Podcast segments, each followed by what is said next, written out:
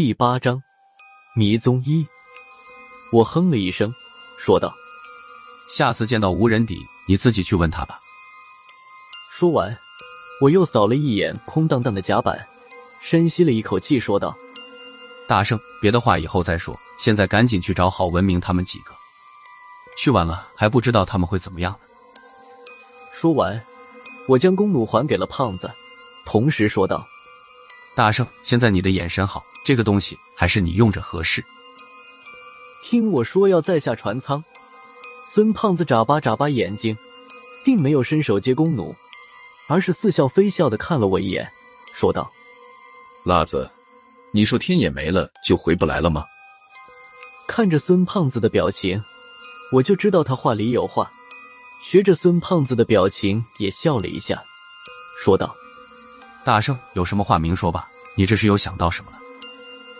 孙胖子并没有立刻回答我的话，而是在口袋里掏出了一个小瓷瓶，在我面前晃了一下，说道：“这个你还认识吧？”看见这个小瓷瓶，我当场就是一阵反胃。这个小瓷瓶我见过不是一次两次了，里面的东西别说闻了，光是想想就能让我在甲板上狠吐一次。是尸油。我强忍着恶心，对孙胖子说道：“你留着它干什么？还随身带着？大圣，你到底知不知道瓷瓶里面是什么东西？什么东西？好东西。”孙胖子手里摆弄着小瓷瓶，嘴上说道：“辣子，不是我说，里面的东西臭是臭了一点，但是好在特别醒脑。你和杨潇要是不靠它，能醒过来吗？”你再闻一闻，保不齐闻完之后，你的天眼一下子就回来了。来，闻一下试试看。他说话的时候，已经打开了小瓷瓶的瓶盖，还将瓶口朝我这边凑过来。我犹豫了一下，还是接过了小瓷瓶。这时，孙胖子背着手，在一边笑眯眯的看着。我开始佩服他的心思了。孙胖子虽然不知道小瓷瓶里面装着的是什么，但就凭见过两次我和杨潇靠尸油苏醒的事情，就能推断出尸油可以冲开被蒙蔽的天眼。说他是七窍玲珑心都不过分。快点，辣子，郝文明他们等着我们下去呢。别磨蹭，把鼻子凑过去闻一下就成了。转眼间，已经变成孙胖子催我了。我一狠心。低下头，对着小瓷瓶口猛吸了口气，一股臭气排山倒海一样传遍我全身，把我熏得眼前一花，差点一屁股坐到甲板上。我握着小瓷瓶的手松了半分。孙胖子发现不好，伸手飞快的将小瓷瓶接了过去。他扶了我一把，说道：“辣子，怎么样？有效吗？”我抬头看了看孙胖子，本来还想说句话，可一张嘴，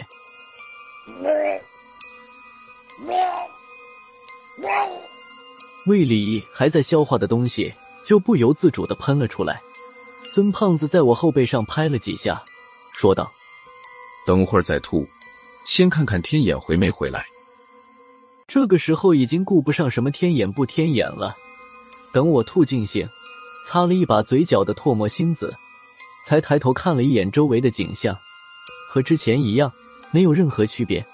我还有点不甘心，几步走到刚才和孙胖子掉下去的洞边，向下面看去，还是黑漆漆的，看不清下面任何东西。孙胖子跟在我的后面，看我的表情，他已经猜到结果了。辣子，还是看不见吗？没有理由啊。这个臭东西应该好用啊！孙胖子拿着装着尸油的小瓷瓶，围着我转了一圈，又将小瓷瓶递了过来。我摆了摆手，说道：“大圣，算了吧，这东西没用。看来我的天眼不是随便闻一下什么臭东西就能回来的。”没想到我最后一句话给孙胖子提了个醒。是啊，拉子，看来你说的对，随便闻一下，看来是不好用了。要不这样？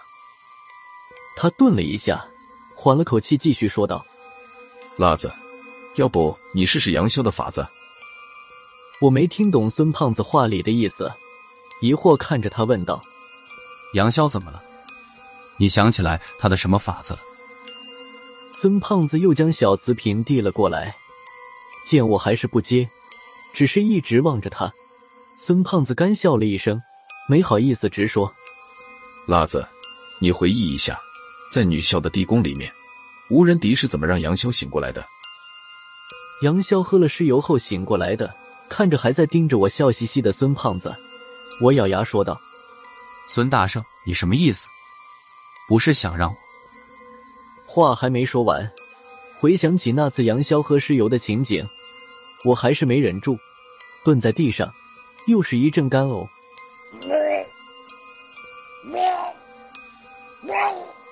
辣子，要不你也试试？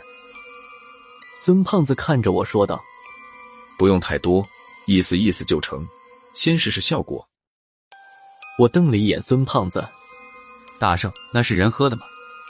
要喝你先喝，你先来一半，不用你抿一小口就行，剩下的我干了。”孙胖子摆了摆手，说道。